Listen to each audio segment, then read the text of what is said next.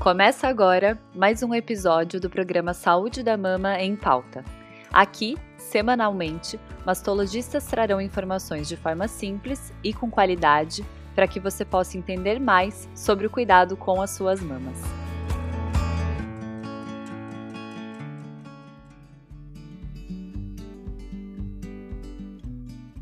Tem-se notado uma prevalência aumentada de casos de infertilidade justificados por causas como gestações tardias, doenças sexualmente transmissíveis e hábitos de vida ruins.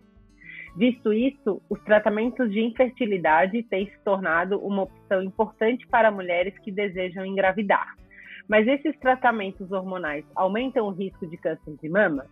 Esse episódio irá abordar esse tema tão importante. Eu sou Rafaela Reis, sou médica mastologista e nesse episódio vamos trazer dados e fatos sobre tratamentos de infertilidade e o risco de câncer de mama. De acordo com a Organização Mundial de Saúde, a infertilidade é definida como a ausência de gravidez na presença de relações sexuais regulares e desprotegidas por pelo menos 12 meses. As possíveis causas estão relacionadas principalmente ao adiamento da maternidade, ao aumento da prevalência de infecções sexualmente transmissíveis e aos péssimos hábitos de vida que envolvem o sedentarismo, a obesidade e o consumo de álcool e tabaco. Estima-se que mais de 15% dos casais enfrentarão problemas de infertilidade. Desta forma, se mostra cada vez mais necessário a utilização de tratamentos para que ocorra a gravidez tão desejada por muitos deles. E esses métodos incluem o uso de medicamentos indutores da ovulação, quer como terapia individual, quer associado a técnicas de fertilização in vitro, a FIV.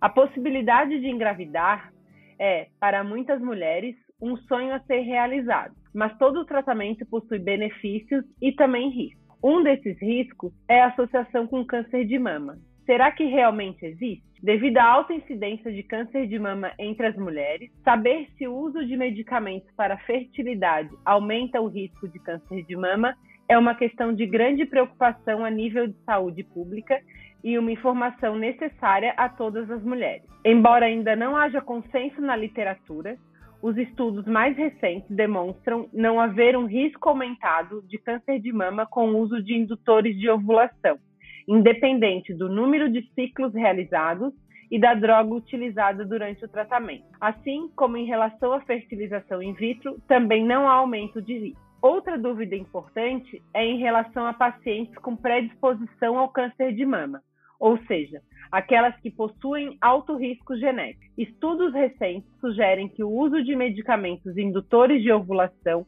em mulheres portadoras de mutação BRCA não aumenta o risco de câncer de mama. E as pacientes com história pessoal de câncer de mama e que desejam engravidar? Sabemos que algumas drogas utilizadas no tratamento do câncer apresentam risco de infertilidade. Contudo, os estudos, até agora, não demonstram maiores riscos de recidiva ou mortalidade por câncer de mama quando essas mulheres realizam tratamentos de estimulação ovariana. É importante ressaltar que os estudos possuem limitações como tamanho da amostra, tempo de segmento, informações sobre exposição aos medicamentos, entre outros, e, portanto, são necessários mais estudos que consigam atingir resultados significativamente significativos. O que fica de recado? A infertilidade é um assunto de extrema importância nos dias atuais, visto que mulheres estão engravidando mais tardiamente e muitas necessitarão de tratamentos hormonais para realizar o sonho da maternidade. Estudos demonstram que esses tratamentos não aumentam o risco de câncer de mama. Porém, o segmento como mastologista é essencial em todas as fases desse processo. Esperamos vocês nos próximos episódios.